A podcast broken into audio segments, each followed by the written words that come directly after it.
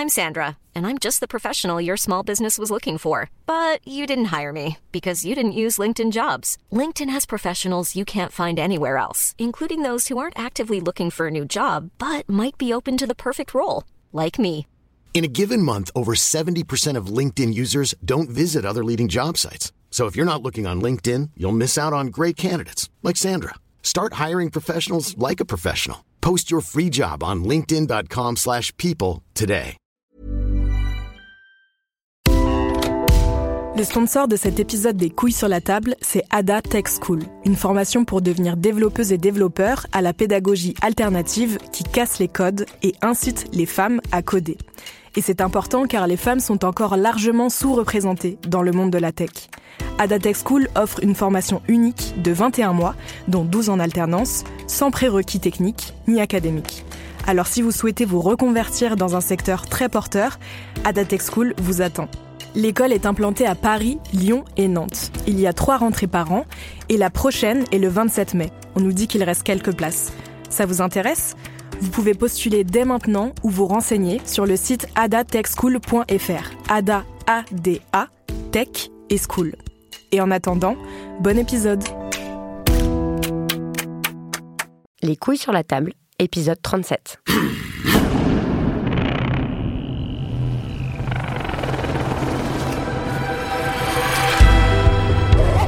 Dans cet épisode, nous allons examiner les liens entre les violences sexuelles, la socialisation des hommes et la culture française.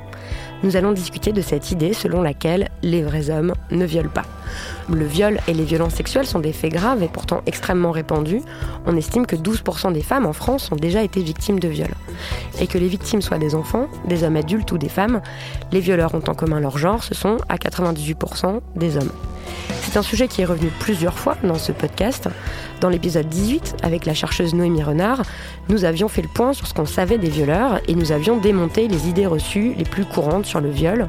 Donc ce qu'il faut retenir, c'est que euh, un viol, c'est rarement un inconnu armé d'un couteau dans une ruelle sombre qui attaque une jeune fille euh, courvêtue. En fait, 70% des viols sont commis par des hommes que la victime connaît et la plupart sont commis avec préméditation, sans armes, souvent sans coup et sans que la victime ne se défende puisqu'elle est souvent dans un état de sidération. Maintenant que ce travail a été fait, nous allons réfléchir dans cet épisode à la façon dont les violences sexuelles peuvent servir à prouver sa virilité.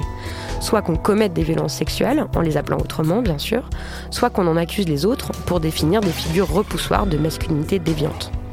On va aussi discuter de notre culture de séduction à la française, de l'amour courtois, des liaisons dangereuses, de l'affaire DSK et enfin de comment ces codes masculins peuvent servir à faire taire et à ridiculiser les hommes qui peuvent eux aussi être victimes de violences sexuelles. Bonjour Valérie Ré-Robert. Bonjour.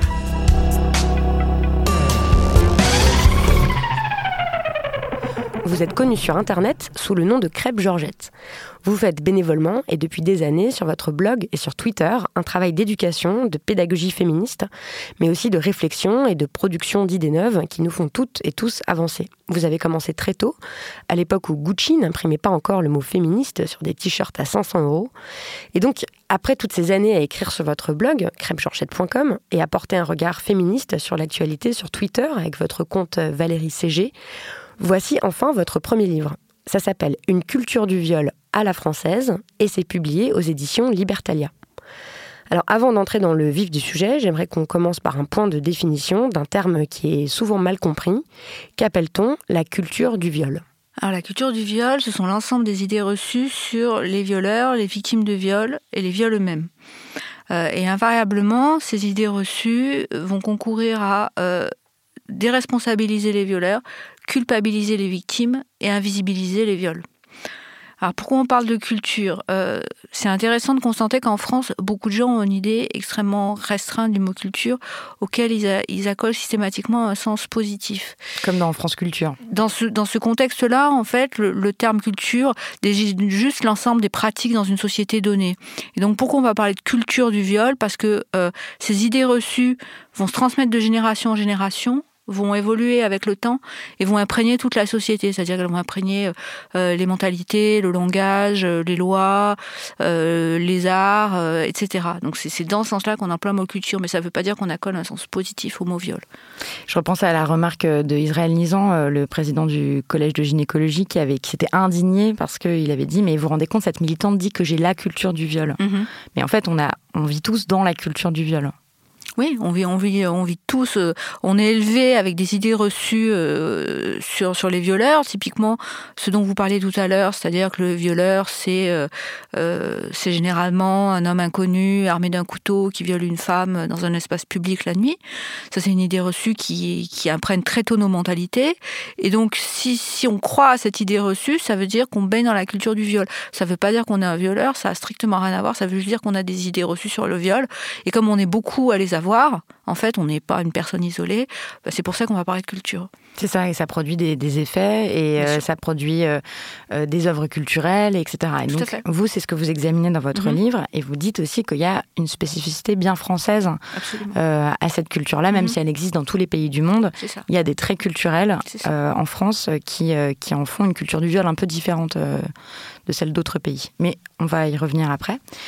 Donc on sait que les garçons sont élevés de façon très différente des filles. Bon, ça c'est pareil, on en a parlé plusieurs fois dans ce podcast, c'est même tout l'objet du, podcast.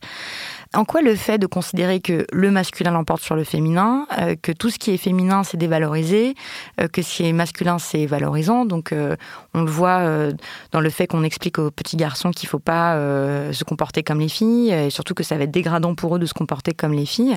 En quoi cette éducation-là peut favoriser les violences sexuelles? Alors c'est très important en fait de, comprendre que pour lutter contre les violences sexuelles, euh, il faut lutter bien en amont comme vous le dites justement, contre les stéréotypes de genre. Pourquoi? Donc en fait, il y a tout un tas d'études qui sont malheureusement euh, euh, plus produites aux États-Unis, donc on a assez peu d'écho en France, qui montrent que dès les premiers âges de la vie, par exemple, euh, les petits garçons sont bien moins euh, éduqués à supporter la frustration euh, que les petites filles. On constate qu'un petit garçon, s'il pleure, va être plus rapidement nourri qu'une petite fille. Ça, ça vaut pour les nouveau-nés. s'il pleure, ses parents, de préférence la mère, puisque c'est plus la mère qui s'occupe des enfants, va plus rapidement le prendre dans les bras, le cajoler, avoir des interactions avec lui. Et ça, ça se reproduit à tous les âges de la vie en fait. Et dans plein de domaines différents dans plein de domaines différents. On constate, par exemple, ça c'est des expériences qui ont été menées en Suède, donc dans un pays qui est euh, remarquablement en avance en termes de, féminisme et d'études sur les stéréotypes de genre. On a constaté que dans certaines classes, euh, les institutrices et instituteurs demandaient systématiquement aux petites filles d'aider euh, les petits garçons à mettre leur manteau, à faire leurs lacets, à, à, les aider pour les devoirs, etc. Et donc ils ont dû lutter en gros contre les stéréotypes qu'ils avaient pour arrêter de dire à des petites filles qui avaient le même âge que les petits garçons qu'elles devaient être leurs auxiliaires. Donc tout ça, ça entraîne quoi mécaniquement? Ça entraîne euh, que les petits garçons et les petites filles vont tous et toutes considérer qu'au fond, les désirs des petits garçons importent plus que, les désirs des petites filles. Et donc, il ne s'agit pas de faire un lien immédiat en disant ah bah ça, ça va entraîner des, violences sexuelles, mais donc ça entraîne une différence de perception entre les désirs des petites filles et les désirs des petits garçons. Les, les désirs des petits garçons apportent plus et les désirs des petites filles apportent moins. On va plus cultiver l'individualité des garçons, moins celle des filles. On va apprendre aux filles à s'occuper des petits garçons, quitte à moins s'occuper d'elles-mêmes. Euh, et aux garçons, on va plus apprendre euh, l'égoïsme, le, fait de ne pas supporter la frustration, etc. Les désirs, les vécus, euh, les volontés des garçons sont vécus collectivement comme plus importants que ceux des filles. Tout à fait. Et donc ça, bah, c'est très important dans les violences sexuelles, puisqu'on constate que commettre un viol, c'est ne pas respecter la volonté et le désir de l'autre. Donc c'est quelque part penser que son propre désir est beaucoup plus, important que le désir de la personne qu'on viole. Exactement. Et c'est un sociologue américain Michael Kimmel, qui, démontrait que euh, chez les, jeunes blancs américains, le passage à, l'âge adulte, pour certains, se fait aussi par, euh, par des violences sexuelles. Parce que c'est en quelque sorte affirmer sa virilité euh, envers, envers les femmes et aussi face aux autres hommes. Oui, sauf que c'est jamais considéré comme étant des violences sexuelles. C'est comme des rites de. En fait, les violences sexuelles sont des rites de virilité. Des rites de virilité, des rites de socialisation entre hommes. Ça a été montré aussi pour, pour les viols collectifs qui ont été étudiés dès le Moyen Âge. Il y avait visiblement pas mal, même si c'est difficile à dénombrer, euh, de, viols collectifs euh, au Moyen Âge. Et il a été amplement démontré que oui, ça participe à la socialisation des hommes entre On le retrouve aussi euh, dans des corps de métier extrêmement masculins et constitués, comme par exemple les pompiers, où il y a eu des, viols collectifs tant de femmes que, d'hommes, par exemple lors de, lors de bizutage, qui servaient à réaffirmer l'esprit de corps et la socialisation masculine. Et on pense aussi à d'autres actions de violence, hein, de se battre contre euh, d'autres hommes. La guerre, c'est quand même une activité euh, euh, hautement virilisatrice aussi pour les hommes. Enfin, les violences en général sont vues comme positives du côté des hommes. Oui, tout à fait. Vous écrivez ça aussi que, en fait, dans une société qui valorise la violence, donc la violence interpersonnelle, mais aussi la violence étatique, ça mhm. favorise aussi un climat euh, de violence sexuelle. Alors en fait, on a constaté que euh, les personnes euh, qui adhèrent à certaines idées, idées sur la violence, c'est-à-dire que les violences éducatives, donc c'est-à-dire les, violences à l'égard des enfants, seraient légitimes dans certains cas, le fait que la torture serait légitime dans certains cas, le fait que la, la peine de mort pourrait se pourrait s'expliquer, sont aussi des personnes qui vont plus volontiers considérer que les violences sexuelles peuvent s'expliquer dans certains cas. Alors, ça ne veut pas dire que celles qui justifient pas la violence esthétique n'ont aucune idée reçue sur les violences sexuelles, mais pour le moins, on, sait l'inverse, c'est-à-dire que justifier la violence étatique peut euh, justifier les violences sexuelles. Donc on l'a dit, ces, idées reçues sur le viol, elles sont présentes dans tous les pays du monde. Mhm. Mais en France, il y a quand même une spécificité. Euh, donc c'est l'historienne américaine euh, John Scott qui, qui le rappelle. C'est qu'en France, une partie de l'identité nationale française est basée sur la pratique de la séduction. Et ça, mhm. c'est quand même un argument qui revient sans arrêt à chaque fois qu'on parle euh, de violences sexuelles et de viol. Euh, il y a de ci, de là des éditorialistes, des philosophes, des essayistes, etc., qui rappellent que, ah non, mais en France, on sait s'aimer. en France, c'est le pays de l'amour courtois, de la grivoiserie, du doux commerce entre les sexes, etc. Et donc vous, vous écrivez euh, que si dans beaucoup de pays, il est possible de simplement remettre en cause les violences sexuelles, en France, cela implique de convoquer 500 ans de littérature, 400 auteurs classiques et 1000 ans de civilisation. Mhm. C'est vrai que, euh, et vous faites aussi la remarque que par exemple quand il y a eu euh, le hashtag Balance ton port, qui était l'équivalent français du hashtag MeToo, tout de suite, il y a des voix qui se sont élevées pour dire attention, pour comparer la dénonciation des violences sexuelles et la délation euh, des juifs sous le régime de Vichy. Mhm. quoi. C'est quand même incroyable. En fait, ça, en disait long euh, sur les, deux, les, deux points de comparaison, en fait. Parce que d'un côté, c'était à mon avis profondément négationniste, parce que c'était oublié que euh, les juifs qui ont été euh, dénoncés, arrêtés, déportés et assassinés n'avaient que le tort d'être juifs. Ils étaient, ils étaient innocents, contrairement aux hommes qui étaient, qui étaient dénoncés pour des violences sexuelles. Donc ça a relativisé profondément les crimes qu'ils ont subis et le génocide qu'ils ont subi. Et de l'autre côté, euh, ça voulait dire euh, que, les femmes les femmes et les hommes qui dénonçaient les violences sexuelles étaient en quelque sorte comparables à, des traîtres à la nation, puisque maintenant euh, les, personnes qui ont dénoncé des juifs pendant la guerre sont vues comme des traîtres à la nation. Je, je dis maintenant parce que ça n'a pas toujours été le cas. Et c'était, c'est à mon avis une comparaison qui est extrêmement intéressante parce que j'entends parfaitement qu'on puisse critiquer le hashtag, qu'on puisse critiquer le mot balance, mais pourquoi choisir systématiquement cette comparaison-là? Et j'ai l'impression que par cette comparaison euh, les gens inconsciemment ont considéré que dénoncer les violences sexuelles en France était être traître à la nation. Alors pourquoi? Parce qu'en fait, en France, on assume parfaitement le, fait, contrairement à d'autres pays, que euh, oui, on aime, on aime l'ambiguïté sexuelle, on aime une, on aime une femme euh, qui dit, enfin, qui dit non en pensant oui, on aime une certaine violence entre les sexes, voire même on la revendique, et que donc en fait, pour ces gens-là, pour ces éditorialistes-là, qui nous, qui nous comparaient euh, aux collabos, Bien, au fond, dénoncer les violences sexuelles, c'était de ne rien comprendre à la façon dont on fait l'amour en France, qui, oui, certes, est empreinte de violence, mais euh, c'est très bien comme ça, il n'y a, y a, rien à échanger, ça fait partie de notre patrimoine. Ça fait partie de notre patrimoine, et puis c'est une marque de, bah, justement, de, culture, de distinction euh, et de raffinement, en fait. De raffinement, et c'est ça qui est extrêmement curieux, parce que euh, DSK, à plusieurs reprises, à la fois en 2011 et en 2015, alors qu'on avait connaissance des actes qu'il dont il était accusé, qui étaient des actes exceptionnellement violents, euh, était comparé euh, un gentleman français, un libertin, un homme extrêmement courtois, alors que tout dans ses actes nous montrait qu'il euh, n'avait rien à voir avec ça. Et pourtant, la comparaison était faite euh, dans, tous les éditos prenant sa défense pour expliquer aux féministes et, euh, et aux Américains qu'il avait arrêté en, 2011 qu'en gros, ils, ne comprenaient rien à ce qui s'était passé et que l'amour, c'est ça. Or, si l'amour à la française, ce sont les actes violents qu'a commis DSK, qu'on me permet de m'étonner quand même. Oui, c'est Pascal Bruckner qui écrit, vous le citez hein, dans votre livre, mm-hmm. donc Pascal Bruckner, euh, qui a publié nombre euh, d'essais, euh, qui est une figure plus ou moins respectée quand même hein, dans le paysage intellectuel français, qui disait que, oui. en tout cas par certains, il écrivait dans Le Monde Nous avons beaucoup de choses à apprendre de nos amis américains, mais certainement pas l'art d'aimer. Alors justement, penchons-nous sur ce fameux art d'aimer à la française. Et en remontant au plus loin, c'est à la racine de ce que l'on appelle la, courtoisie, mm-hmm. donc de l'amour courtois. Mm-hmm.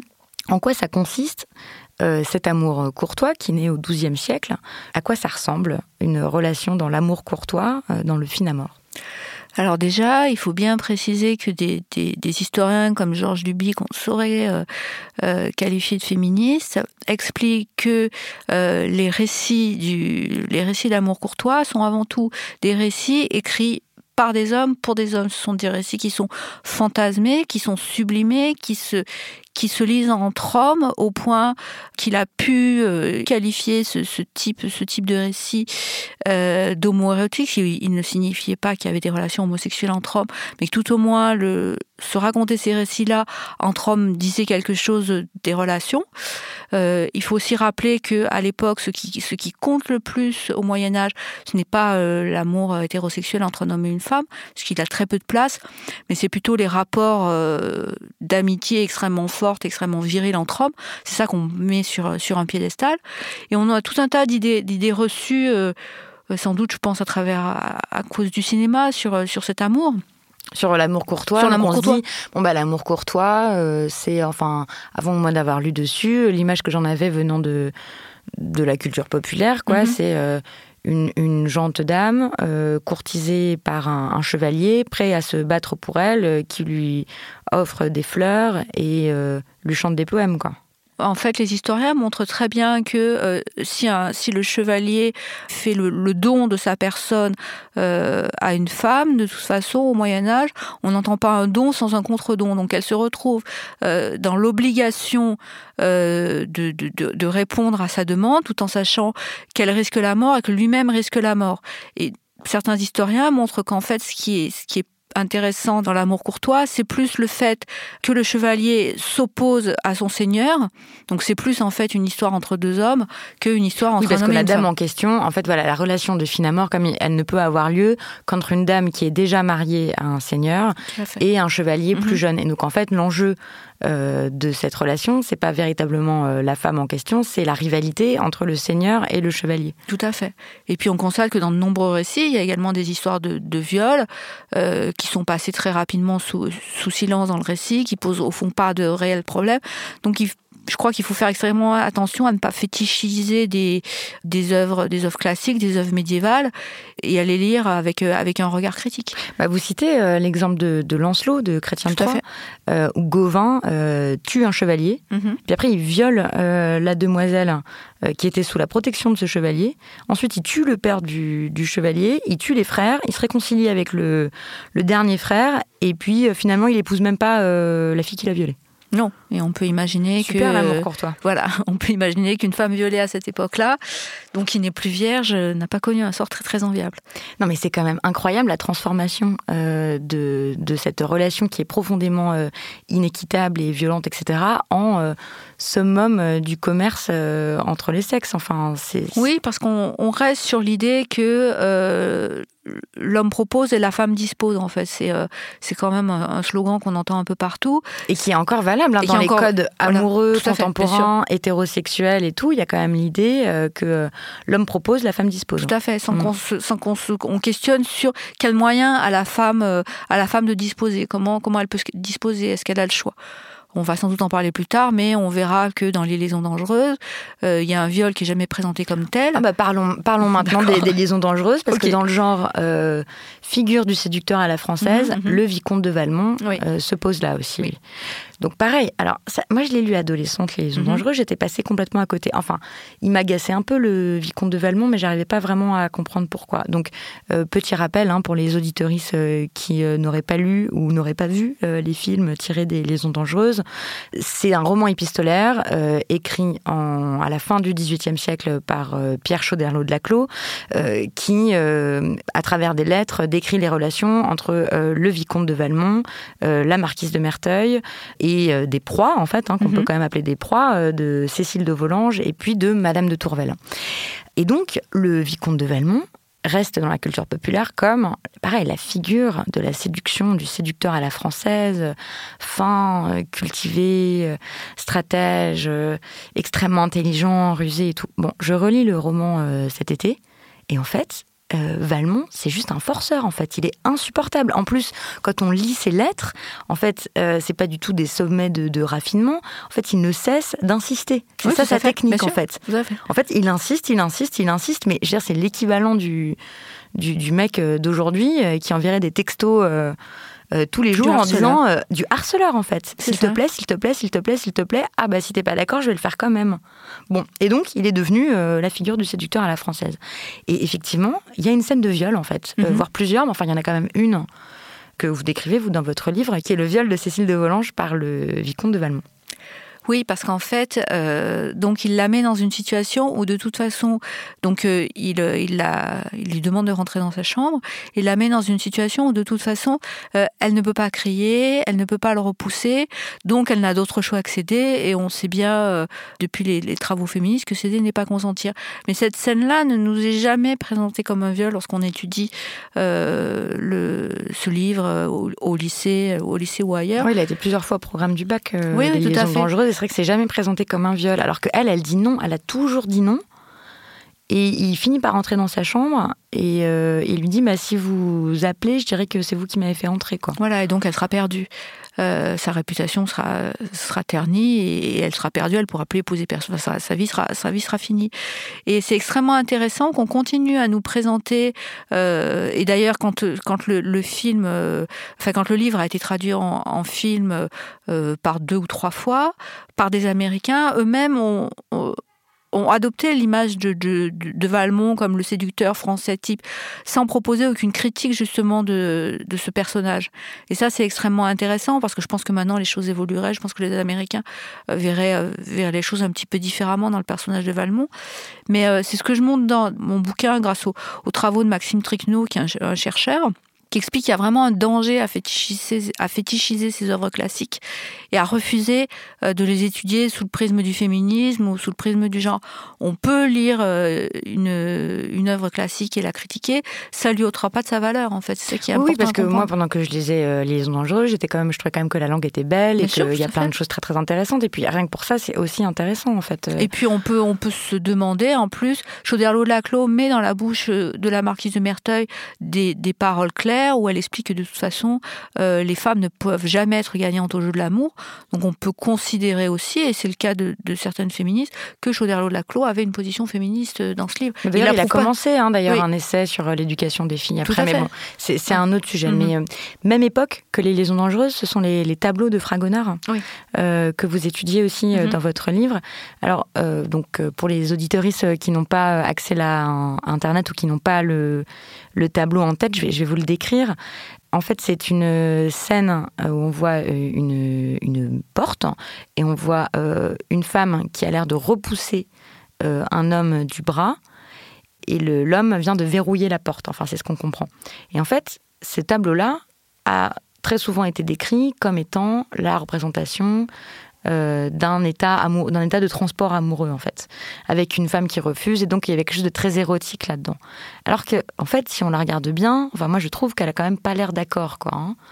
Euh, et vous vous dites que c'est c'est ce qui est frappant, c'est que il y a eu toute une exposition à Paris il y a quelques années qui s'appelait Fragonard amoureux, et que c'était ce tableau-là qui est quand même très ambigu, qui avait été choisi pour illustrer le thème de Fragonard amoureux. Donc c'est dire à quel point le non-consentement euh, est perçu comme excitant dans notre culture Alors en fait, ce qui était intéressant dans cette expo, donc ça devait être en 2015 au, musée du Luxembourg à Paris, c'est que déjà euh, il y avait des, tableaux et des esquisses euh, dont le titre était, explicitement viol. Donc déjà, elles étaient présentées dans une dans une expo intitulée Fragonard amoureux. On avait effectivement le tableau Le Verrou, donc comme vous le disiez, il y a controverse. Est-ce que c'est un adultère? Est-ce que c'est un viol? Euh, Les historiens de l'art sont partagés là-dessus. Euh, mais dans tous les cas, on sait qu'il y a controverse. Et pour autant, le commissaire d'exposition, qui était évidemment parfaitement au courant de, cette controverse, a choisi ce tableau. Euh, et c'est extrêmement intéressant qu'il fasse quand même le choix de, choisir ce tableau en sachant la controverse, parce que ça nous dit quelque part que lui-même ne voit pas réellement de problème à ce qu'un tableau qui est potentiellement un viol puisse être, être, barré d'un fragonard amoureux. Donc ça voudrait dire que le viol sera au fond proche, euh, au fond proche de l'amour. Il y avait aussi un autre tableau qui était intéressant euh, dans le dans l'expo qui s'appelait La résistance inutile, qui est un, tableau où on voit une soubrette qui est renversée sur un, lit, on voit ses culottes bouffantes, et, euh, et, en fait elle est renversée sur le lit par son maître. Et, effectivement, immédiatement on repasse, on repense à DSK en 2011 au Carlton. Parce qu'effectivement, qu'est-ce que qu'est-ce qu'une femme de ménage, qu'est-ce qu'une soubrette, que ce soit euh, au XVIIIe siècle ou euh, euh, ou au XXIe, peut faire face à quelqu'un qui est infiniment plus puissant qu'elle, qui a les moyens financiers, économiques de se de se protéger. Et c'était aussi curieux de voir ce tableau dans une dans une expo sur sur Fragonard amoureux, sur l'amour, parce qu'on peut se demander où est l'amour entre une servante qui n'a qui n'a pas la possibilité en fait de dire non face à son maître. On a déjà parlé de DSK, mais on mhm. va quand même y revenir à, donc à la figure de Dominique Strauss-Kahn, hein, qui était alors euh, président du FMI. Mhm. Euh, et surtout futur président. Et surtout, enfin, il allait se déclarer candidat euh, à la présidentielle. Non, à la primaire socialiste. À la mais il était déjà vu dans tous les journaux comme le, comme futur, le président. français. vraiment. Et donc, à propos de DSK, lui s'est défendu en disant qu'il avait une sexualité un peu brutale, un peu plus brutale que la moyenne un peu plus rude hein, que la mhm. moyenne. Euh, et puis pour le défendre, euh, on se souvient de, l'expression euh, de l'ancien directeur de Marianne qui parlait d'un simple troussage de domestique. Qui est encore une expression, une expression qui, qui, relève en fait de la tradition française, c'est-à-dire que au XVIIIe siècle, oui, on troussait les domestiques, mais le, il faut bien qu'on les violait en fait. Alors qu'en fait, on les violait puisqu'elles n'avaient pas le à partir du moment où elles n'avaient pas le pouvoir de dire non, c'est un viol, tout à fait. Bien sûr. Et donc, euh, et lui s'est défendu en disant que voilà qu'il était séducteur et qu'il euh, ne s'agissait euh, que de cela, quoi. Mhm. Et il y, a eu plein d'autres cas, hein, comme lui. Enfin, souvent, ça, ça rejaillit cet argument-là de la séduction à la française. Vous citez le cas de Claude Lanzmann, par exemple. Tout à fait. grand cinéaste. néanmoins euh, accusé euh, de à de, multiples reprises, à de multiples reprises euh, d'agression sexuelle. sexuelle. Et là, pour lui, les journaux ont parlé cet été d'un d'un séducteur brusque, d'un séducteur narcissique, d'un séducteur insatiable. donc, il y a quand même une tendance en France à confondre le sexe consenti et le viol. Je, enfin, je dirais qu'il y a tendance en France pour, pour un certain type d'homme à confondre le sexe consenti et le viol. Euh, curieusement, quand il s'agit de Tariq Ramadan, personne ne confond rien. Ah bah on va en parler, on va, on va et discuter on, ça. Et on peut s'en louer. On peut s'en louer que dans le cas de Tariq Ramadan, on ne confonde pas les deux choses. Mais on peut s'étonner que pour d'autres hommes, systématiquement, alors qu'ils ont, euh, ils ont eu des pratiques aussi violentes que, que Tariq Ramadan, du moins d'après ce qu'ont raconté les femmes qui en ont été victimes, euh, là on s'empresse de confondre les deux. Hey, it's Danny Pellegrino from Everything Iconic.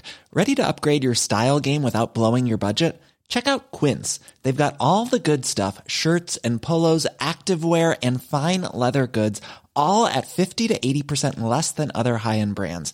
And the best part? They're all about safe, ethical, and responsible manufacturing. Get that luxury vibe without the luxury price tag. Hit up quince.com slash upgrade for free shipping and 365 day returns on your next order. That's quince.com slash upgrade.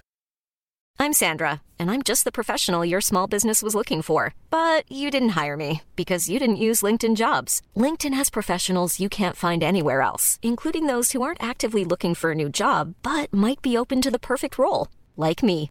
In a given month, over 70% of LinkedIn users don't visit other leading job sites. So if you're not looking on LinkedIn, you'll miss out on great candidates like Sandra. Start hiring professionals like a professional. Post your free job on linkedin.com/people today. Mm.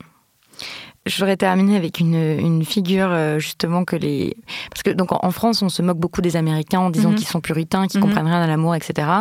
Et donc euh, les Américains, enfin aux États-Unis, euh, ont dès 45 créé un personnage de séducteur à la française qui s'appelle Pépé de Pew. Donc c'est Pépé le putois. je ne sais pas si vous vous en souvenez, si, vous l'avez déjà vu. Donc c'est dans Looney Tunes et je vais vous faire écouter un extrait.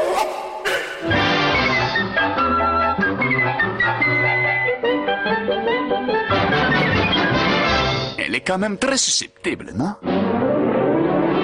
Oh, Je vous aime. Votre voix est un chant céleste. Oh. Parfois, je me demande, Pépé, est-ce que vraiment ça vaut la peine? Et à chaque fois, je me dis, oui, oui, ça en vaut la peine. Pépé, vive l'amour. Quelle voix imprenable, c'est superbe. Dans mes bras, il ne faut pas lutter contre sa destinée. Embrassez-moi, puisque l'amour nous réunit. Rassurez-vous, elle craquera. Juste une question de temps.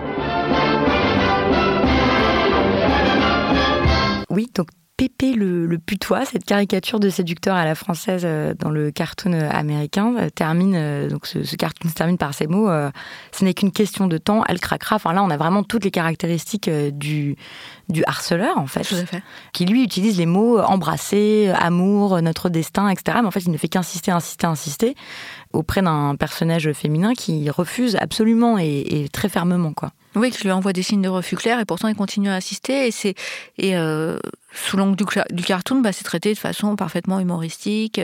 Alors il y a peut-être une certaine dénonciation, mais plus je pense pour se moquer des Français à l'époque euh, que pour euh, réellement montrer qu'il y, a un problème à séduire de cette manière. Je pense que c'était pas visible à l'époque. D'ailleurs, ce qui est intéressant, c'est que dans la version américaine, il a un accent français quand il parle anglais, et puis là, dans la traduction euh, qu'on vient d'entendre, la traduction française, c'est un accent italien. Et donc, ça nous amène à, la deuxième question, le deuxième grand thème de cette émission, qui est comment les violences sexuelles euh, sont utilisées comme pour définir des figures repoussoires de la masculinité. C'est-à-dire que l'idée, c'est que les hommes violents, les hommes violeurs, c'est toujours les autres, en fait. c'est les figures d'autres. Et ça, on le voit très bien avec l'exemple d'un scandale des années 2000 qui a été le scandale des tournantes. Mm-hmm. Donc c'était des, viols collectifs euh, qui avaient lieu euh, euh, dans les banlieues et dont les médias se sont alarmés, les partis politiques se sont alarmés, etc. Est-ce que vous pouvez nous, remettre en mémoire le, contexte et comment ça a été décrit? Alors en fait apparaissent dans les, années 2000 l'idée qu'il y aurait en banlieue énormément de, viols collectifs commis par des jeunes de banlieue. Alors on emploie l'expression jeunes de banlieue, mais évidemment on désigne des jeunes noirs et des jeunes arabes. Et pourtant, à l'époque, tous les, tous les sociologues vont démontrer qu'il n'y a pas une augmentation des, des viols collectifs, qu'ils ont toujours existé, que donc il y en a encore à l'époque, mais euh, qui sont absolument pas en augmentation. Et pourtant, euh, tous les politiques Front National en tête euh, vont nous vendre l'idée tout d'un coup d'une banlieue, enfin de quartier populaire où les jeunes noirs et arabes passeraient leur temps à violer à 15 d'innocentes jeunes femmes. Et, et cette idée va, va, va être extrêmement exploitée dans les médias. On va employer un terme spécifique, donc le terme tournante au lieu de parler de viol collectif, et, euh, va s'asseoir en fait vraiment l'idée, euh, euh, enfin. L'idée existait avant, mais elle va, elle va continuer à être renforcée, que les jeunes noirs, les jeunes arabes ont une, masculinité extrêmement négative, extrêmement misogyne, et qui sont obsédés par le fait de, de violer des femmes, en particulier des femmes blanches. pour ça, ils reculent devant rien jusqu'à les violer, en quelque sorte. Ouais, donc en fait là, on voit bien comment les violences sexuelles, ça sert à euh, disqualifier euh, la masculinité des autres, quoi. Tout à fait. Euh, j'ai retrouvé une interview de, de Gérard Depardieu donc Gérard Depardieu a évoqué euh, dans plusieurs interviews euh, des viols collectifs euh, qui avaient lieu dans la ville où il a grandi, à, Châteauroux. Il a dit par exemple cette phrase que j'ai relevée. Il dit Ces viols existaient quand j'étais môme, ils doivent sans doute exister encore dans les fêtes foraines, les balles de village, quand les mecs sont en bande avec des filles plus ou moins consentantes il dit Ça n'a rien à voir avec un viol dans un train de banlieue ou avec ces pauvres filles victimes de tournantes dans les caves de cité. Non, c'était des nanas qui faisaient partie de la bande. Et puis un soir, tout ce petit monde boit un coup de trop, ça s'échauffe, et voilà. Alors qu'en fait, des viols collectifs, peu importe où ils ont lieu, comment ils ont lieu, avec qui ils ont lieu, ça reste des viols collectifs. Enfin. Mais c'est toujours le même schéma, c'est-à-dire que quand des viols euh, sont commis par des proches ou auxquels on a même parfois participé, on a tendance à plus, plus les qualifier comme tels. Euh, on a une sexualité rude, euh, on s'est échauffé un peu trop. Euh, alors que quand c'est les, les, viols commis par les autres, par le pauvre, par l'homme racisé, par l'homme de pouvoir, parce qu'en fait tout fonctionne selon le, même système, là on accole le, titre, le, le terme de viol. Et l'intérêt de ça, c'est que ça permet de se refaire une image de sa bonne masculinité. Tout parce à fait. que nous, on n'est pas comme ça. Tout à fait. Les vrais hommes ne violent pas. Voilà, c'est ça. Si on étudie la filmographie de Clint Eastwood, on constate euh, que le viol est extraordinairement présent. Euh, qui passe quand même son temps à punir des, des violeurs qu'il se restaure une sorte de, de masculinité puisque euh, euh, incarne vraiment le, le, le, toast guy américain et que parallèlement lui aussi en commet mais euh, les viols qu'il commet sont jamais vus comme tels en fait. Puisque invariablement de toute façon euh, les femmes en ressortent fort satisfaites souriantes et amoureuses de lui alors qu'elles ressortent traumatisées des viols euh, des viols commis par les gars méchants qui va finir par tuer. Et, et ça c'est extrêmement intéressant parce que il y a toute une, une reconstruction de la virilité sur le dos des hommes violeurs, c'est-à-dire que euh, sur le dos des hommes qui, commettent des actes misogynes, c'est-à-dire que le, les hommes au lieu de se, de se, questionner sur la virilité elle-même, puisque rappelons que euh, en France les statistiques nous disent que 98% des viols sont commis par des hommes. Ça veut donc bien dire que c'est la masculinité, la virilité qu'il faut interroger sur qu'est-ce qu'elle produit pour qu'il y ait des viols. Or, au lieu de s'interroger sur ça, on va plutôt se dire que c'est des formes ratées, euh, dévirilisées, mauvaises euh, déviante quoi de déviante la... ouais. qui produisent du viol plutôt que de se dire que c'est au contraire la bonne image de la virilité qui produisent qui produisent des viols. Et donc plein d'hommes vont se reconstruire une image sur le dos de violeur en disant euh, ah non mais moi je ne viole pas euh, donc ça veut dire que j'ai une bonne image de la virilité alors que ceux qui violent sont euh, des hommes déviants des les hommes qui ne sont pas virils les tarés etc oui c'est comme beaucoup d'hommes ne vont pas avoir de mots assez violents pour dire ce qu'ils aimeraient faire à des violeurs. Mm -hmm. donc il faut les mettre en prison il faut les il faut les zigouiller, il faut les castrer. castrer. Il faut... La castration revient extraordinairement souvent. Ouais, il faut leur couper les couilles et bah, tout je ça. C'est intéressant. Ouais, ouais. Ça en dit long. Ben voilà. Ouais. Et, euh, et, en même temps, euh, ces condamnations-là, euh, verbales, permettent de dire que nous, on n'est pas de ce côté-là. Que eux ne sont pas de, de ce côté-là. Et en plus, comme on l'a dit tout à l'heure, on a déjà dit que la violence interpersonnelle entre hommes est sans aucun doute responsable en partie des violences sexuelles. Donc, considérer qu'il faut punir les violeurs par la violence, souvent d'ailleurs ils disent qu'il faudrait punir les violeurs par le, par le viol, contribue juste à entretenir une atmosphère de violence qui entretient elle-même les, les, violences sexuelles. Donc c'est vraiment contre-productif. Euh, un autre cas qui montre bien comment les violences sexuelles commises par d'autres hommes permettent de forger une image de ce que serait la bonne virilité, euh, c'est le cas de Tarek Ramadan. Oui, tout à fait. Parce que Tarek Ramadan donc, a été accusé de viol et d'agression sexuelle. Mm -hmm. On a tout de suite fait le lien avec le fait qu'il soit musulman. C'est ça. C'est-à-dire que euh, lorsque plein d'hommes célèbres ont été accusés euh, de viol en France, la, plupart des éditorialistes français, on a, on a le cas de, avec DSK tout à l'heure dont on parlait, ont cherché euh, à les excuser. On cherchait, euh, on a parlé de sexualité rude, etc. Dans le cas de Tariq Ramadan, euh, les victimes ont tout de suite été crues. Donc, en tant que féministe, on aurait, on aurait pu être contente, mais on, on s'est tout de suite étonné du traitement extrêmement différencié des unes et des autres. Et dans le cas de Tariq Ramadan, il y a eu des très longs éditos euh, qui étaient tout entiers consacrés à l'islam de Tariq Ramadan. Donc qu'est-ce que ça voulait dire dans ce contexte-là? Que c'était l'islam qui était responsable des actes que Tariq Ramadan avait commis. Or, moi je veux bien qu'on affirme ça, mais pour l'affirmer, il il faut le prouver.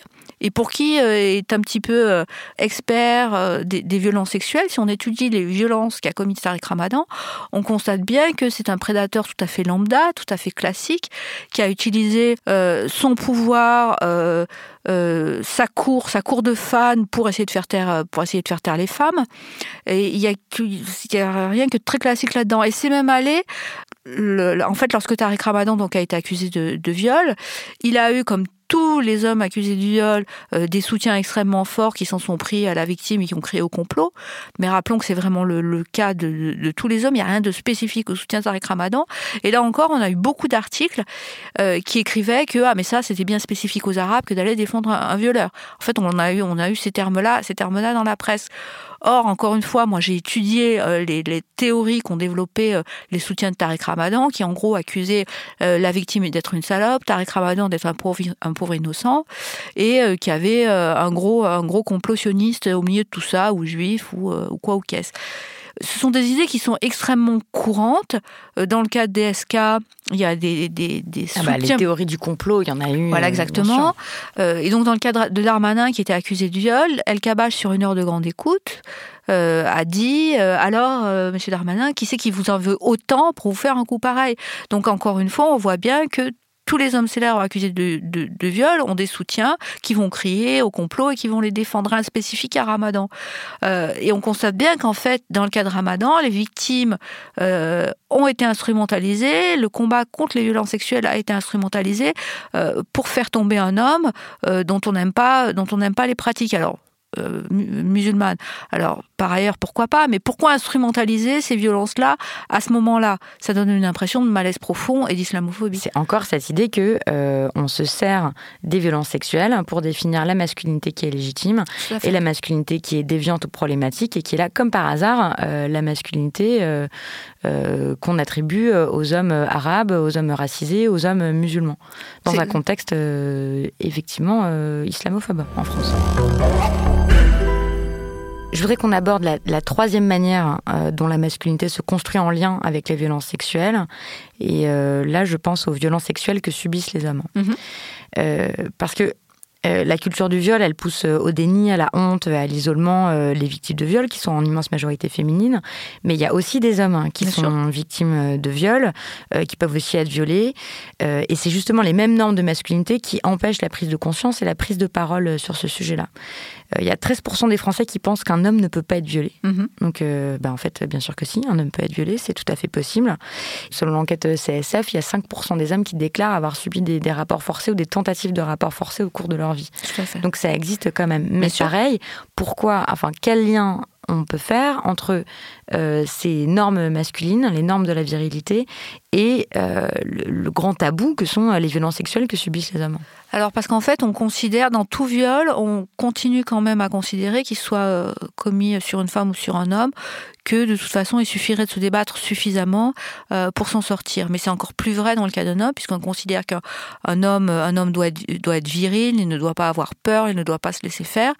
Euh, donc un homme qui serait violé, ce serait que quelque part, il l'a bien voulu, parce que de toute façon, il lui suffisait de se débattre, de mettre un coup de poing sur le nez de, de l'autre pour s'en sortir. Ça, c'est la première idée. La deuxième idée, s'il est euh, violé ou agressé sexuellement par une femme, c'est encore plus inimaginable, parce que de toute façon, un homme, par définition, ne, peut pas avoir peur d'une femme, sinon c'est, vraiment qu'il est, qu'il est, qu'il est à moins que rien, qu'il n'est, pas un homme. Et puis en plus, il est estimé, par exemple, dans le cas d'une agression sexuelle euh, où une, une, femme serait pénétrée par un homme qui ne serait pas consentant, que s'il a eu une érection, comme on a tendance à voir la, la sexualité masculine de façon un petit peu... Euh, un petit peu mécanique et primaire, s'il a une érection, c'est forcément qu'il est consentant. En rappelons bien aux éditeurs et auditrices que euh, avoir des signes physiques pendant un viol, c'est-à-dire euh, mouiller, euh, avoir une érection, n'est absolument pas un signe de consentement ou qu'on aime ça. C'est juste le corps qui se manifeste. Donc un homme peut être violé par une femme, bien, sûr. Bien sûr, tout à fait. Mais dans la culture populaire, le viol des hommes est systématiquement tourné en dérision. C'est quelque chose de ridicule. Hein. Oui, c'est quelque chose, c'est quelque chose de, ridicule, d'impossible, et c'est fortement entaché de toute façon si, si un homme est, violé par un autre homme d'homophobie, parce qu'on estime en fait, ce qui, n'a absolument aucun sens, que euh, il ne veut pas dire qu'il est homosexuel, donc il préfère dire qu'il a été violé.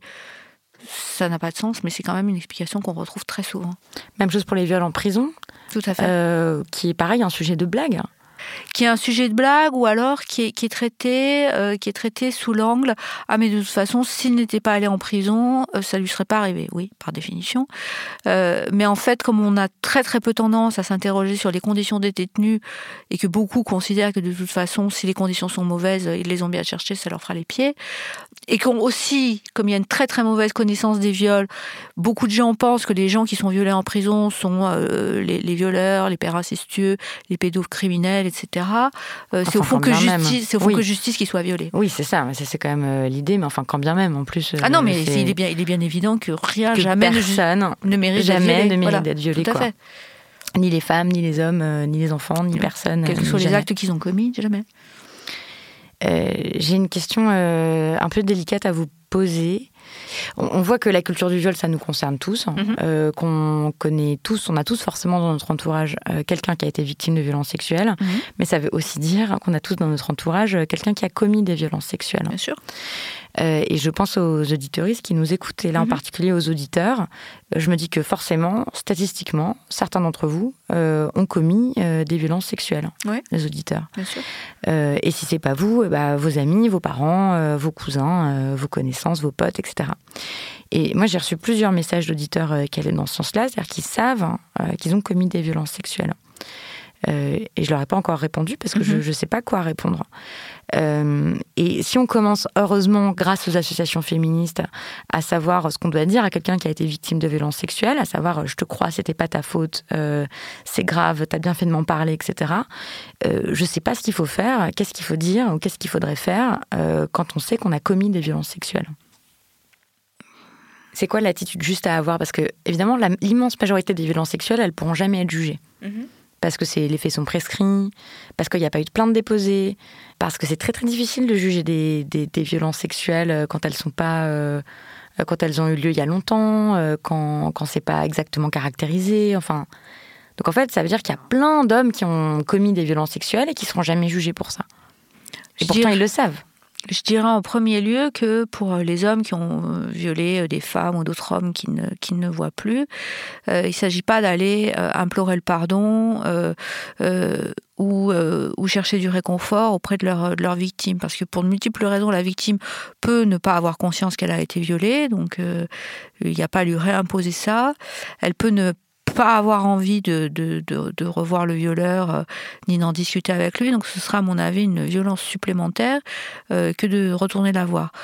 Euh, pour ceux qui continuent à vivre avec leurs victimes, qui ont par exemple violé, violé leur compagne actuelle dans le passé, je pense qu'il est important de demander et de voir avec leur compagne ce qu'elle souhaite et de s'interroger eux-mêmes sur pourquoi ils ont commis ces actes sans se déresponsabiliser. Parce que je vois à l'heure actuelle une tendance euh, chez les hommes qui se disent féministes euh, à utiliser le concept de culture du viol pour dire c'est pas moi c'est la culture j'étais agi euh, il y a un déterminisme je pouvais pas faire avec. Faut quand même leur rappeler qu'il y a aucun déterminisme euh, fut-il social, qu'on est, qu'on est, Dieu merci, libre d'agir au-delà, au-delà des stéréotypes de genre, au-delà des contraintes qui nous sont imposées, que non, en fait, s'ils ont violé, c'est entièrement et totalement leur faute. Euh, et je trouve que c'est euh, euh, c'est vous imposer beaucoup de choses que de venir vous raconter à vous, une femme féministe, euh, les, violences qu'ils ont commis. Moi, personnellement, ça m'est déjà également arrivé que des, euh, hommes mêlent pour me, me dire qu'ils étaient des, des, violeurs. Et en fait, moi, j'ai pas envie d'attendre leur parole. Ce qui m'intéresse pour le moment, c'est la parole des victimes. Elle est encore il faut arrêter de penser que MeToo et Ballon son port a été un grand moment euh, et que ça, ça permet une prise de conscience de, la parole des femmes euh, et des hommes victimes de violences sexuelles. Il y en a eu d'autres dans l'histoire euh, qui n'ont pas été écoutés, qui n'ont pas été suivis des faits. là, la parole est encore trop fragile des victimes pour qu'on commence à s'intéresser à, mmh. celle, à celle des violeurs repentis en quelque sorte. Mmh. Et à la fois, euh, je, moi non plus, je ne sais pas quoi, quelle place accorder à cette parole. J'ai suspendu euh, mon jugement pour l'instant, je, je, ne sais pas.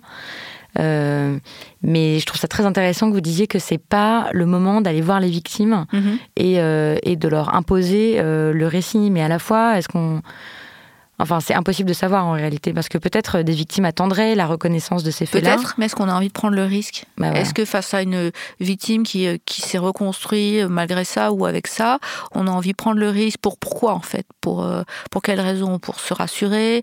Pour être sûr qu'elle nous a pardonné? Euh, Il faut aussi s'interroger sur les raisons qui font qu'on en parle pourquoi, pourquoi ces hommes-là décident d'en parler? Qu'est-ce qu'ils pensent que ça va changer euh, de dire par mail qu'ils euh, ont été violeurs en fait? Ça change strictement rien. Euh, à eux d'adopter un comportement impeccable, un comportement euh, décent, pudique, de ne pas s'affirmer comme euh, féministe. Moi, ça me semble extrêmement compliqué lorsqu'on a été coupable d'un acte aussi violent que le viol, de s'affirmer publiquement comme féministe, par exemple. Ça me semble définitivement impossible. Je pense qu'il faut se faire, qu'il faut se faire petit, qu'il faut avoir une, une, attitude impeccable dans sa vie privée, sa vie publique. Mais, mais non, on a perdu certains droits et ça n'est que justice en fait. Certains droits, notamment celui de se dire féministe. Tout à fait. Sauf, évidemment, sauf dans le cas où la victime les a accusés euh, ou les a confrontés. Et Mhm. là, ça paraît quand même important de, de reconnaître ce qu'ils ont fait. Bien sûr, tout à fait. Ça, c'est un cas qui est différent, quoi. C'est une autre démarche que d'aller voir euh, euh, la femme ou l'homme qu'on a violé en lui disant, au fait, je pense que j'ai fait ça euh, dans le passé. Il faut le reconnaître, mais il faut faire attention à la manière dont on le reconnaît, comment on le reconnaît, dans quel contexte on le reconnaît. Parce qu'en fait, il y a une telle minimisation euh, dans notre dans notre société des, des violences sexuelles, contrairement à ce que certains affirment, qu'on en est presque au stade où lorsqu'un homme avoir- va reconnaître avoir commis des violences sexuelles, on va l'applaudir en disant oh là là, mais comme c'est bien que- qu'il le reconnaisse enfin. Non, se comporter comme un être humain décent n'a rien de bien, c'est juste la norme en fait. Enfin, ça devrait être la norme. Ça devrait être la norme. Hmm. Euh, Et en même temps, en France, il n'y a aucune étude qui est faite sur les violeurs. Non. Euh, donc je me dis que ce serait aussi une parole intéressante dans Bien sûr. études sûr. euh, comportementales, psychologiques, etc. Et ça, ce serait quand même, enfin ça, et vous insistez aussi euh, là-dessus, que ça paraît quand même indispensable qu'il y ait de véritables études maintenant qui soient faites sur les violeurs. Alors en fait, euh, toujours aux États-Unis, il y a un chercheur qui a, travaillé euh, euh, sur, les violeurs non détectés. Il s'est uniquement intéressé aux, violeurs, donc il ne s'est pas intéressé aux agresseurs sexuels dans leur totalité. Donc il, a, il a travaillé sur une, population type d'étudiants parce que c'était là où c'était le plus facile de, de- trouver une population à étudier. Et il a constaté qu'il y avait donc un certain nombre de, de- ces étudiants qui avaient violé et que parmi, parmi ces étudiants euh, violeurs, il y en avait une partie qui était des multirécidivistes et qui était aussi coupable d'autres actes comme du harcèlement, de la violence sur des enfants, de la violence physique euh, sur d'autres hommes ou sur d'autres femmes, etc. Et ça, c'est extrêmement intéressant de connaître le profil des violeurs parce qu'en fait, on ne peut pas mener de bonnes campagnes euh, contre le viol sans savoir à qui on les adresse. Typiquement, on va comparer avec, avec les campagnes de la sécurité routière. On a étudié qui avait des accidents. On sait que par exemple, il y avait une proportion assez importante de jeunes qui, en sortant de boîte de nuit, euh, avaient picolé, prenaient le volant, euh, etc. et avaient des accidents. Donc on adressé à cette population-là. On sait que par exemple, l'alcool joue un rôle dans les accidents de la route. Donc on peut, on peut euh, adresser des campagnes parfaitement bien ciblées. Tant qu'on ne connaît pas les violeurs, on continue à produire des campagnes comme la fameuse non c'est non, qui à mon avis passe complètement à côté de la plaque. Donc euh, Parce que le problème, hein, c'est pas que les hommes euh, ne comprennent pas le non, le problème c'est qu'ils ne l'acceptent pas. Tout à fait. C'est bien, le, bien le problème, encore, encore une fois, d'après des études. Donc, euh, il y a eu de, nombreuses études euh, dans les pays anglo-saxons, et je pense qu'il faudrait faire les mêmes, les mêmes en France pour exactement cibler, cibler euh, euh, qui sont les violeurs. Par exemple, en France, il y a eu une étude intéressante sur les violeurs condamnés, qui représente une toute petite partie des, violeurs, qui ont démontré que, contrairement à une idée reçue, la majeure partie d'entre eux ont une vie sexuelle euh, en dehors des viols. Je précise en dehors des viols, parce que la plupart d'entre eux considèrent que le viol fait partie de leur vie sexuelle, euh, et qu'ils en sont extrêmement satisfaits. Euh, donc ça veut dire euh, que ça remet en cause pas mal de nos idées reçues, encore une fois, sur, sur les violeurs. Et il faut s'intéresser à cette population-là. Pour terminer, Valérie et Robert, quelle est l'œuvre d'art que vous souhaitez recommander aux auditorices? Donc certains l'aiment chaud de Billy Wilder. Un film de 1959. Alors pourquoi certains l'aiment chaud? Some like it hot. Parce que je trouve que le travail de Wilder euh, sur le genre, en particulier masculin, est extrêmement, euh, extrêmement intéressant. Donc, quelle est l'histoire de, certains Lem Show? Euh, Deux hommes, donc parfaitement à l'aise dans leur, dans leur masculinité, euh, vont, euh, vont assister euh, à, une, à une scène où des, des mafieux interviennent, vont devoir s'enfuir, et pour s'enfuir, vont se déguiser en femme, euh, intégrer une, une, une troupe dans laquelle il y, a, il y a la fameuse Marilyn Monroe. L'un d'entre eux va immédiatement en tomber, euh, en tomber amoureux, et il va voir tout un jeu où on va les voir aux prises avec les mafieux. L'un d'entre eux va être séduit par un, par un milliardaire. Et la, la, fameuse, la fameuse scène de fin, euh, donc un des deux est toujours, toujours en femme. Il finit par confier à ce fameux milliardaire qui est amoureux de lui que, euh, qui n'est pas un homme. Et le milliardaire, le film qui n'est pas une femme. Qui n'est pas une femme, pardon. Et euh, la, la scène de fin va être personne n'est parfait. Et on se rend compte que dans cette Amérique euh, de la toute fin des années 50 où l'homosexualité n'est absolument pas un sujet, elle ne peut absolument pas être abordée sinon sous, sous forme euh, extrêmement euh, ridicule, euh, Billy Wilder arrive à nous dire que, au fond, elle est possible, qu'un couple d'hommes, c'est possible. Est aussi évoqué le fait qu'un des personnages du film est impuissant encore une fois, dans, dans l'Amérique extrêmement puritaine pour le coup des, des années 50, c'est quelque chose qui est normalement quasi impossible à, euh, à, imaginer. Et donc je trouve que pour ça, euh, le film, alors il s'agit évidemment pas d'en faire un film féministe, mais de constater que euh, nous offre tout un tas de types de masculinité à, à étudier qui, et qui est à ce titre-là extrêmement intéressant. Merci beaucoup.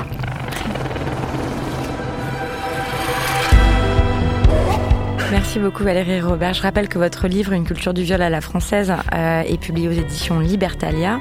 Je mettrai les références sur le site de ce podcast www.binge.audio. Chers auditeurs, si vous voulez conseiller cet épisode et tous les autres à vos amis, euh, dites-leur que pour nous trouver c'est très facile. On est sur YouTube, Spotify, Deezer et bien sûr sur n'importe quelle application de podcast, sur tous les téléphones et autres tablettes intelligentes. Moi, vous pouvez m'écrire à les couilles sur la table binge.audio. Promis, je finis toujours par répondre. Et puis un grand merci pour toutes vos réactions sur les réseaux sociaux, Twitter, Instagram et Facebook, ça me fait plaisir. Et puis ça aide le podcast à se faire connaître. Les couilles sur la table est un podcast de Audio. On produit également 24 autres podcasts sur des tas de sujets différents et passionnants. Vous pouvez tous les retrouver sur le site de binge.audio. Merci à Quentin Bresson pour la prise de son et la réalisation et à Camille Regage pour l'édition. À bientôt. Binge. Très bien. Want flexibility? Take yoga. Want flexibility with your health insurance? Check out United Healthcare Insurance Plans. Underwritten by Golden Rule Insurance Company, they offer flexible, budget friendly medical, dental, and vision coverage that may be right for you. More at uh1.com.